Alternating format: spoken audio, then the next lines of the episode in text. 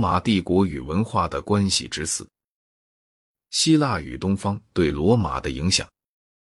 这里有两件迥乎不同的事要加以考虑：第一是希腊化的艺术、文学与哲学对于最有教养的罗马人的影响；第二是非希腊的宗教与迷信在整个西方世界的弥漫。当罗马人最初与希腊人相接触的时候，他们就察觉到自己是比较野蛮的、粗鲁的。希腊人在许多方面要无比的优越于他们，在手工艺方面，在农业技术方面，在一个优秀的官吏所必须具备的各种知识方面，在谈话方面以及享受生活的艺术方面，在艺术、文学和哲学的各方面。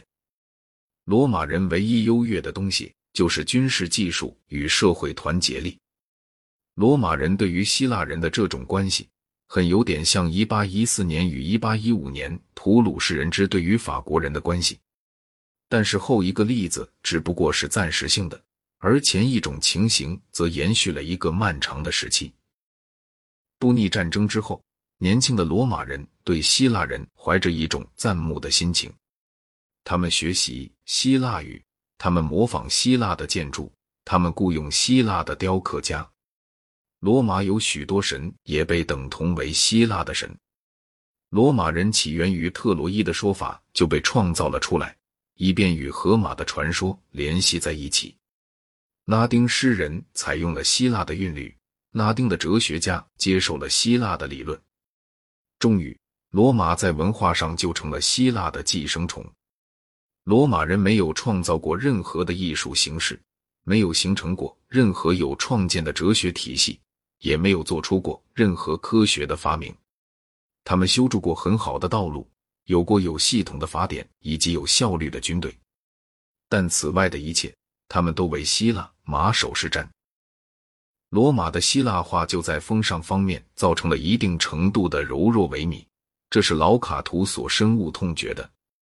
直至布匿战争为止，罗马人始终是一个耕牧的民族，具备着农夫的种种德行和劣点：严肃、勤劳、粗鄙、顽固而又愚昧。他们的家庭生活一直是稳定的，而且牢固的，建立在父权的基础之上。妇女和青年完全处于附属地位，但这一切都随着财富突然之间的大量流入而起了变化。小块的田地消失了，逐渐的被使用奴隶劳动并实行新的科学的农业方法的大庄园所代替了。强大的商人阶级兴起了，有很多人都由于掠夺而发财致富，就像是十八世纪英国的那些女人一直都是德行很好的奴隶，但现在也自由了、放荡了，离婚变成了常见的事，富人不再生育孩子。几个世纪以前，希腊人也曾经历过同样的发展。希腊人以他们的潜力鼓励了历史学家们所称之为道德败坏的那些现象。但甚至在罗马帝国最放荡的时代，一般的罗马人也仍然把罗马认为是高举着更纯洁的伦理规范，以对抗希腊的腐化堕落的一个中流砥柱。希腊对西罗马帝国的文化影响。从公元三世纪以后，便迅速的削弱了，主要是由于整个的文化都在衰退。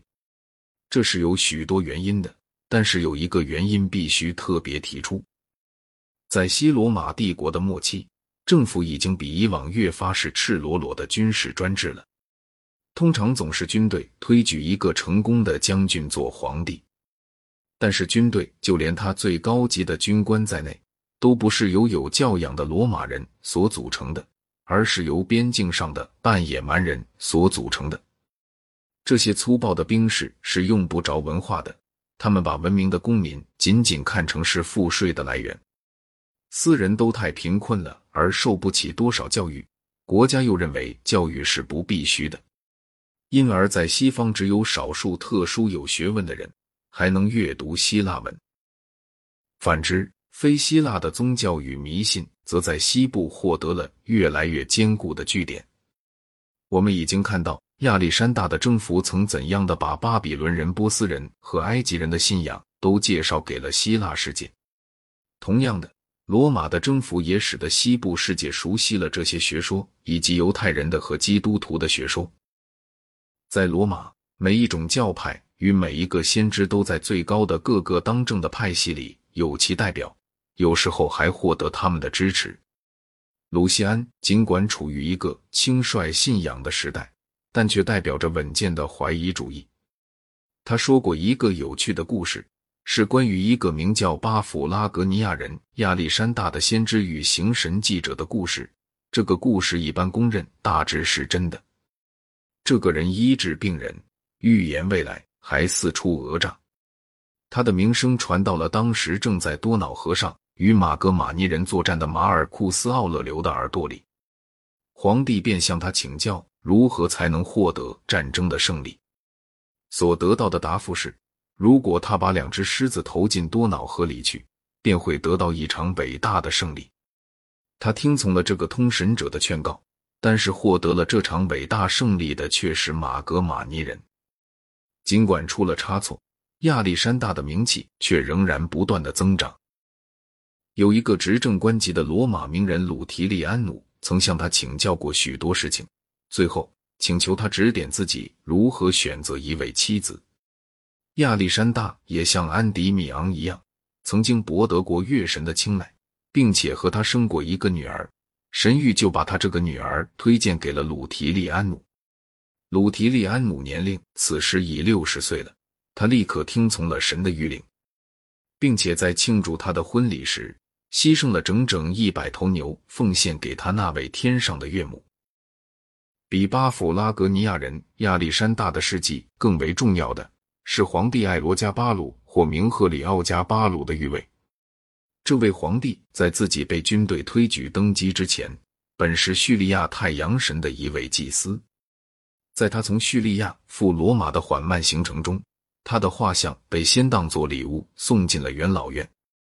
他被画成穿着他那按照米底亚人与腓尼基人宽大片锤的款式，用丝线与金线织就的祭司的长袍。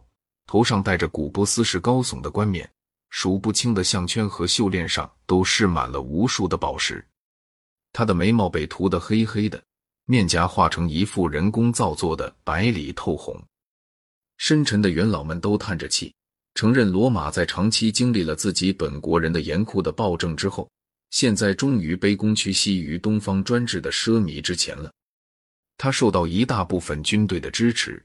狂热的把东方宗教的做法搬到了罗马。他的名字就是他曾经担任过大祭司的艾梅萨地方所崇拜的太阳神的名字。然而，他的母亲或祖母才是真正的统治者。他看出他是走得太远了，于是就废除了他，而另立他自己的侄子亚历山大。此人的东方的倾向是比较不太过分的。当时所可能有的各种信仰的杂糅，就从他私人的教室里也可以得到说明。在这座教堂里，他安置了亚伯拉罕、奥尔弗斯、提阿纳的亚波罗以及基督等等的神像。米斯拉教起源于波斯，后来成了基督教的激烈竞争者，特别是在公元三世纪的后半叶，拼命试图控制军队的历代皇帝。都感觉到宗教可以提供一种十分必须的稳定性，但那必须是一种新的宗教，因为兵士们所拥护的都是新宗教。这个宗教被引进了罗马，并且非常投合军人的心意。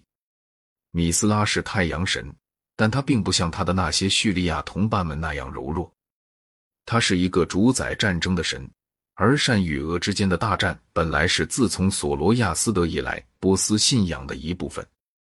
罗斯多夫采夫曾复制过从德国海登海姆的地下教堂中所发现的一座崇拜米斯拉的浮雕，并且指出米斯拉的信徒在军队之中必定是非常之多的，不仅东方有，而且西方也有。君士坦丁大帝之采用基督教，在政治上是成功的。而此前介绍新宗教的种种试图都失败了。不过，从政府的观点来说，则以前的种种试图和君士坦丁的试图是极其类似的。他们成功的可能性都同样的是由于罗马世界的灾难与疲惫。希腊与罗马的传统宗教只适合于那些对现实感到兴趣、并且对地上的幸福怀抱着希望的人们。亚洲则有着更悠久的苦痛、失望的经验，于是就炮制出来了更为成功的采取寄希望于来世的形式的各种解救剂。其中以基督教给人的慰藉最为有效，但是基督教当其成为国教的时候，已经从希腊吸取了很多的东西，他把这些连同着犹太教的成分一起都传给了西方的后代。